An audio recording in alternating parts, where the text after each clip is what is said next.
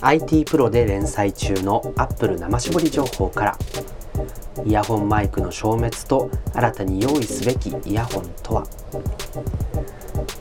アップルは毎年9月にフラッグシップとなる iPhone を発売してきました。3月に画面サイズをと価格を抑えた iPhone SE が登場しましたが今年も9月に発売のサイクルが維持されるのではないかと思います。来年3月に iPhone SE これがアップデートされるかどうかは分かりませんけれども。次の iPhone について様々な噂が出始めています。まだ信憑性を確かめる段階ではないかもしれませんが気がかりな仕様変更が行われているのがイヤホンマイクがなくなるんじゃないかという話。端子ですね。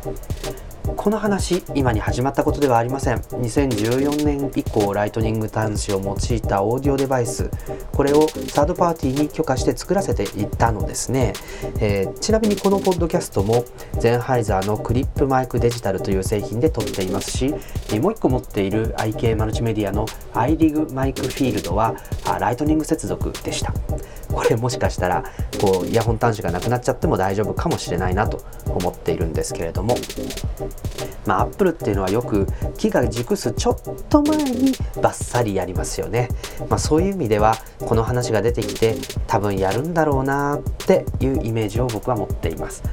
まあ、フロッピーディスクも光学式ドライブもハードディスクも USB もサンダーボルトもさまざ、まな記憶装置やポート類をこうバッサリと切ってサポートしないというデバイスっていうのは今まで出てきましたよね。で iPhone の場合はデバイス表面の穴とか、まあ、あるいはあ Mac の場合はハードディスクみたいな可動部分とかこういうものがどんどん減っていって、まあ、シンプルで耐久性のあるデバイスに仕上がっていくと、まあ、MacBook Air も2012年以降の MacBook Pro もですね、えー、ハードディスクがないので、えー、こうなかなかこう壊れないというところがありますよね、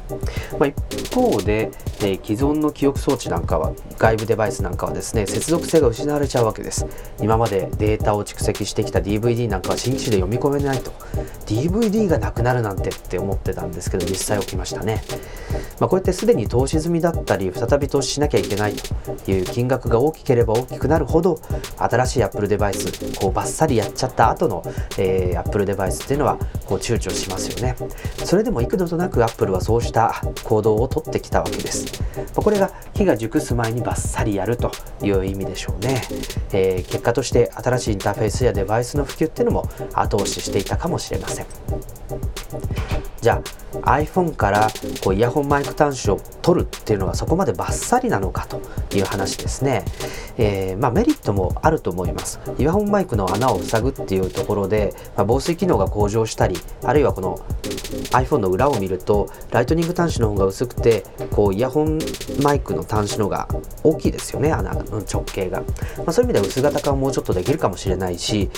Apple Music みたいな定額サービスがあるとやっぱりアナログの形で出力してそれを録音されてしまうっていうのはやっぱり、えー、こう本望ではないということなので音楽データはアナログの形で端末外に持ち出しにくくなるというところも、えー、Apple Music なんかを見ているとこうやるべきなのかなというふうに思ったりしています。あとはハイレゾ対応ですね、まあ、音源がなかなかハイレゾ対応してこないかもしれないですけど、まあ、ライトニング接続だとこうハイレゾ対応のヘッドフォンというものをこうサポートしやすくなっていくと、まあ、こういった形でイヤホンマイクの消滅っていうのはあメリットあるんですけど一方で、まあ、僕が気に入っていたあのアトミック・フロイドのイヤホンとかあゼンハイザーのヘッドフォンとか、まあ、こういったものが使えなくなっちゃうわけですよね、えー、これをどうしてくれるんだと。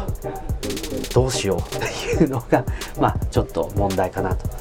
ただ最近は Bluetooth で音楽を聴くことが少なくないですね、えー、パロットジックなんかはこう結構強力なあ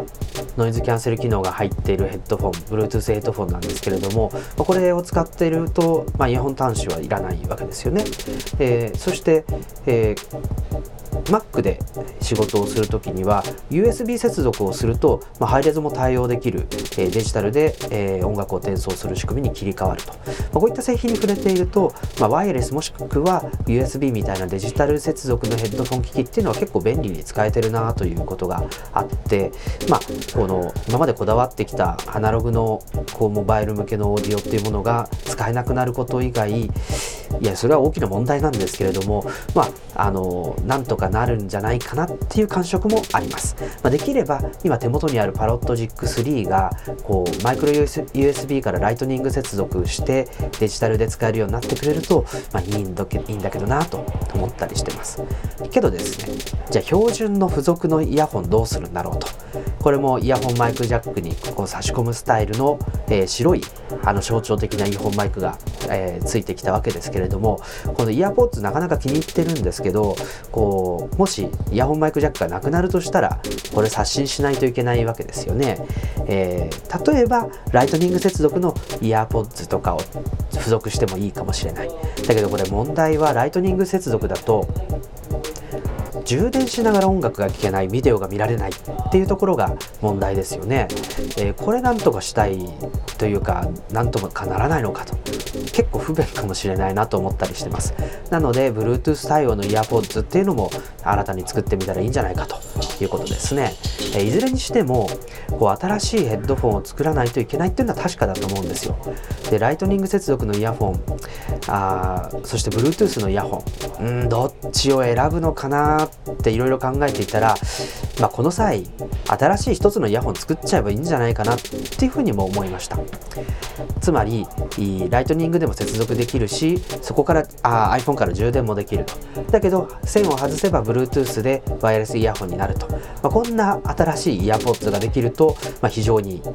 スマートなんじゃないかと思ってるわけです。ちょうど iPad Pro と Apple Pencil の組み合わせと同じですよね。Apple Pencil は iPad Pro の Bluetooth ペアリングをするためにライトニング端子に挿すんですけど、えー、これそれで Bluetooth のペアリングが終わってしかも充電もできると。このプロセスは Mac 向けのマウスやキーボードやトラックバットの新しいバージョンなんかでも同じような仕組みとして採用されています、まあ、それでペアリングも手間がないし充電もできるしワイヤレスで使える。こんなあライトニング接続 Bluetooth のハイブリッドのイヤポッツが作られればいいんだけどなと、あ、再生時間、まあ、8時間ぐらいは確保してほしいし何か驚きの新しいスマートなデザインなんかもあったらいいなと思ってるんですが果たしてどうなることでしょうか。フルバージョンは IT プロアップル生絞り情報でお読みいただけます。